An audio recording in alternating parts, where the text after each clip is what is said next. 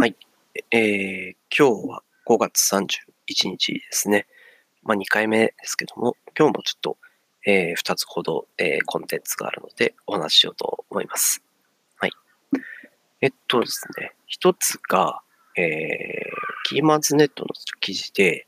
タイトルとして、Office 365離れはなぜ起こる？導入のプロが語る利用促進の正義の分岐点と、ちょっとこういう記事が、えー、あったので、ちょっとこれをご紹介したいと思います。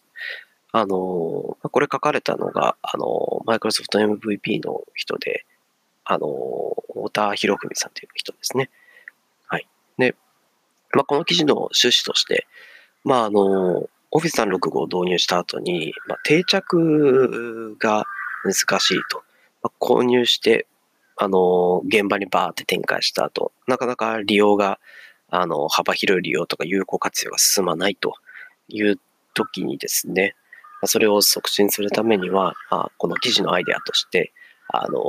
チャンピオンユーザーっていう、まあ、エヴァンジェリスト的な人のこう位置づけっていうものをですね、えー、社内で、えー、まあど、どういう単位かあれですけども、あの、ピックアップ、ピックアップなのかな？出てくるのかな？そういった人たちを、えー、見つけて、そういった人たちを味方につけて、その人たちから、あの、現場の末端までディストリビューションをしてもらうというアイデアですね。そういったことが紹介されている記事になります。えっと、詳細については、まあ、内容を読んでいただければと思うんですけども、あの、まあ、ざっくり言うと、新しい道具を、まあ、末端の人たちまで幅広く、こう、正しい使い方というか、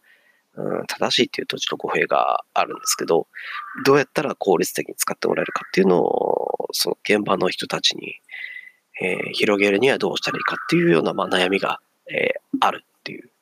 ここについては、あの、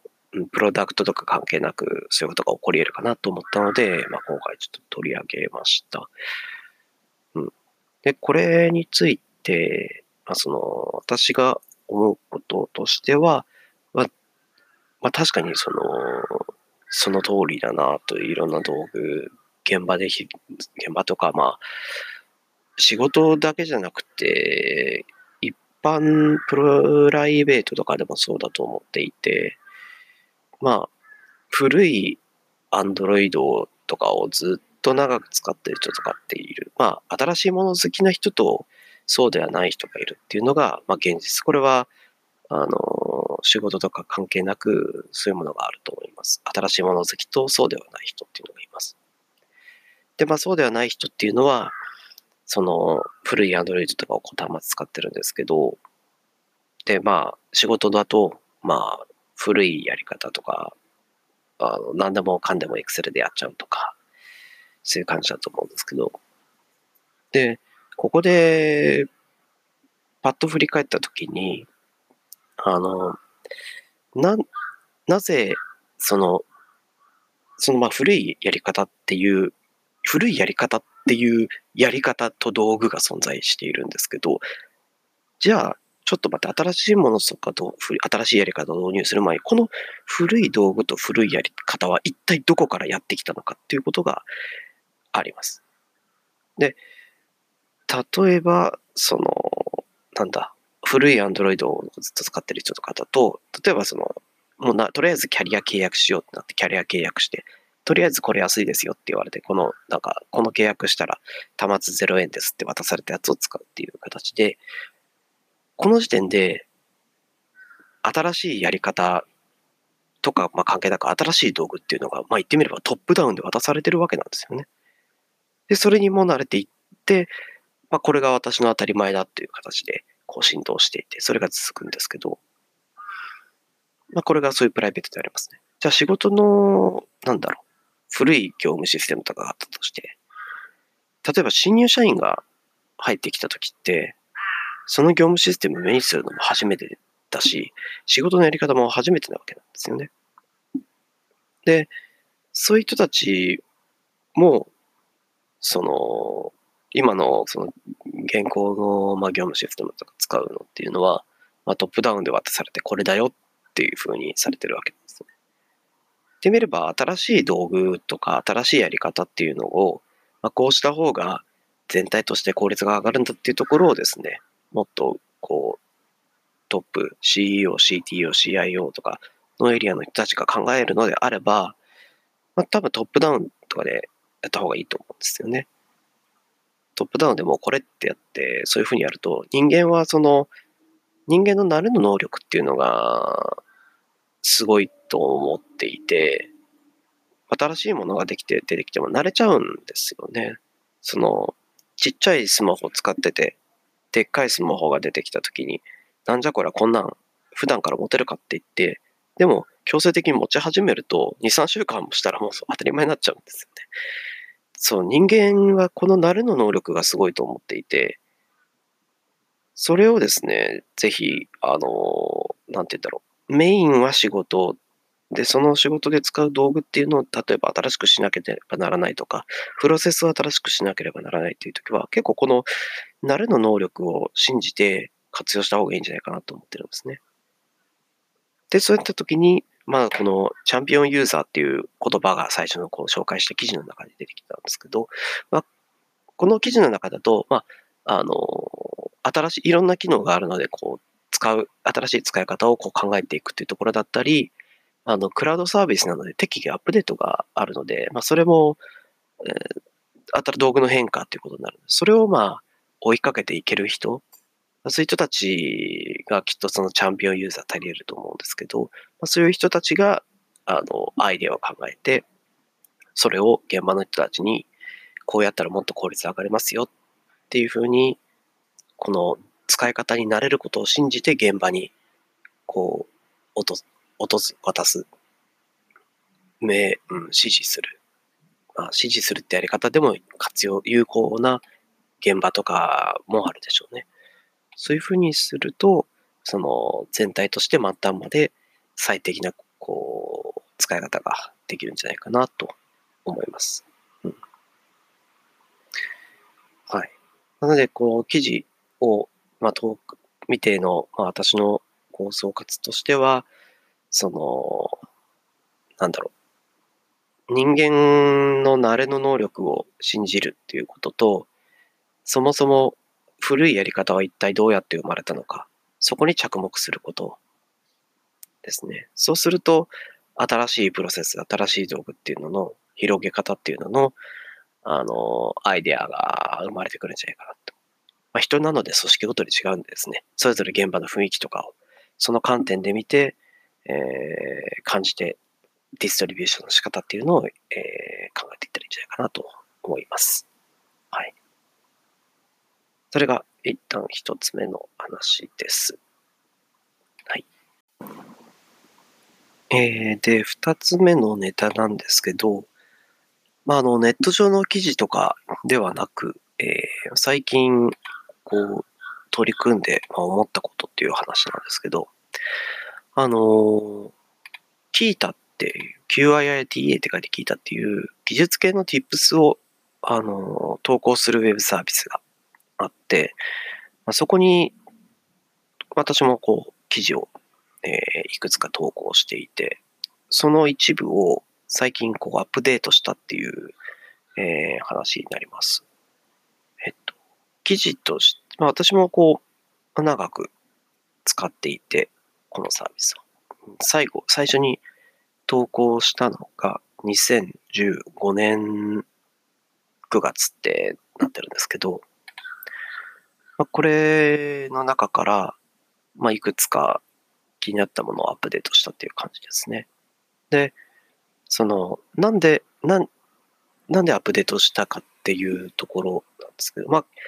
何をアップデートしたかっていうと、あの、マイクロソフトフローっていうサービスのこう、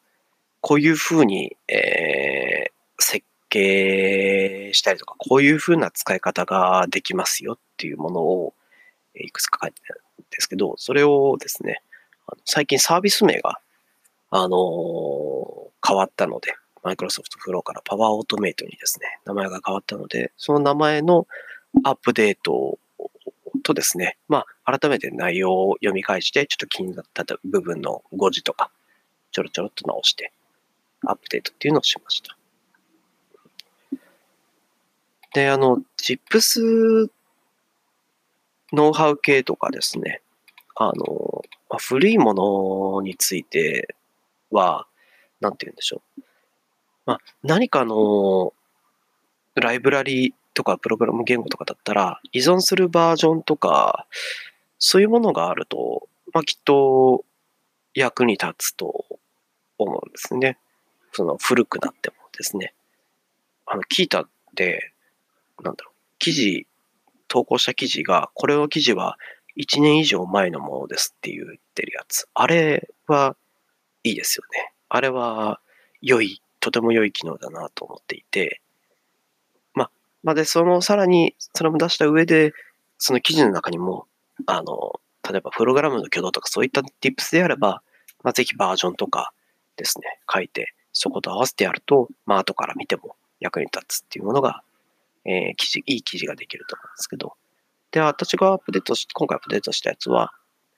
まあ、ウェブサービスに依存するので、ウェブサービスってこう常々アップデートをしていくじゃないですか。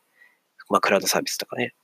なので、バージョンとかに依存しないので、まあ、ちょっと、あ改めてちょっと見とこうかなと思ってですね、あの、名前を直して、で、あとは、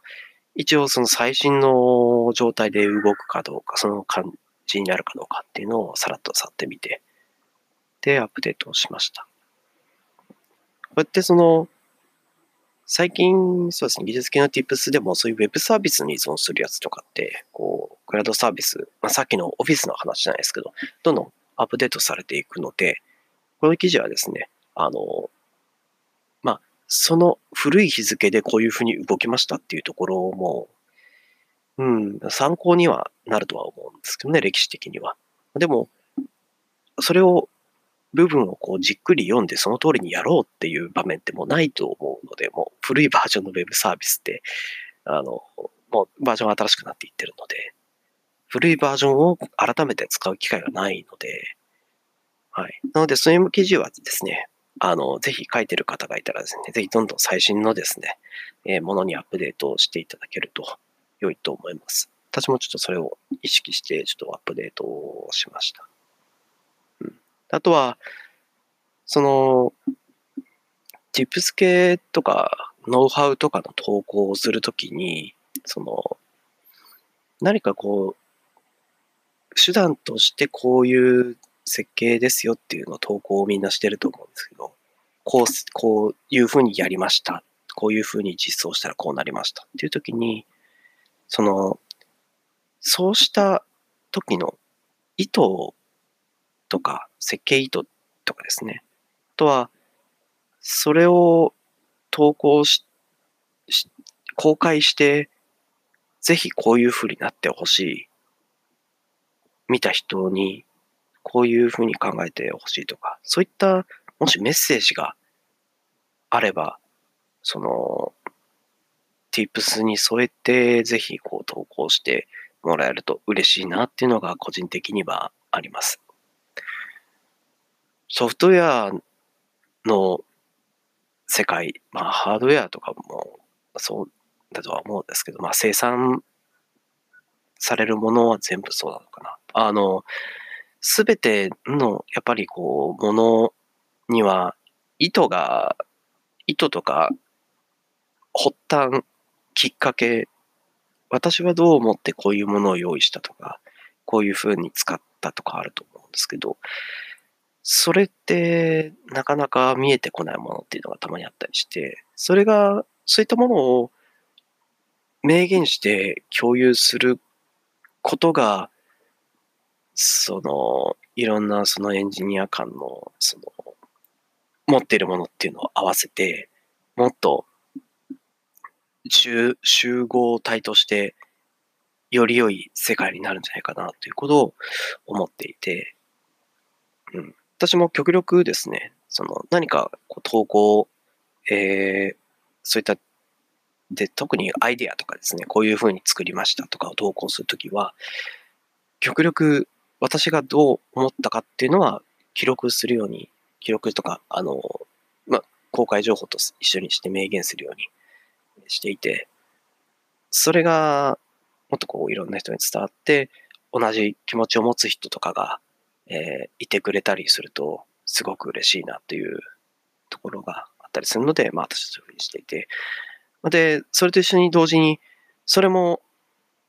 みんながいいかなと思ってるかわからないので、それをまあアップデートしたいっていうのも自分で常々思ってるんですね。そのアイデアがなんか変な方向で考えてないかとか、やっぱり不安なので常々。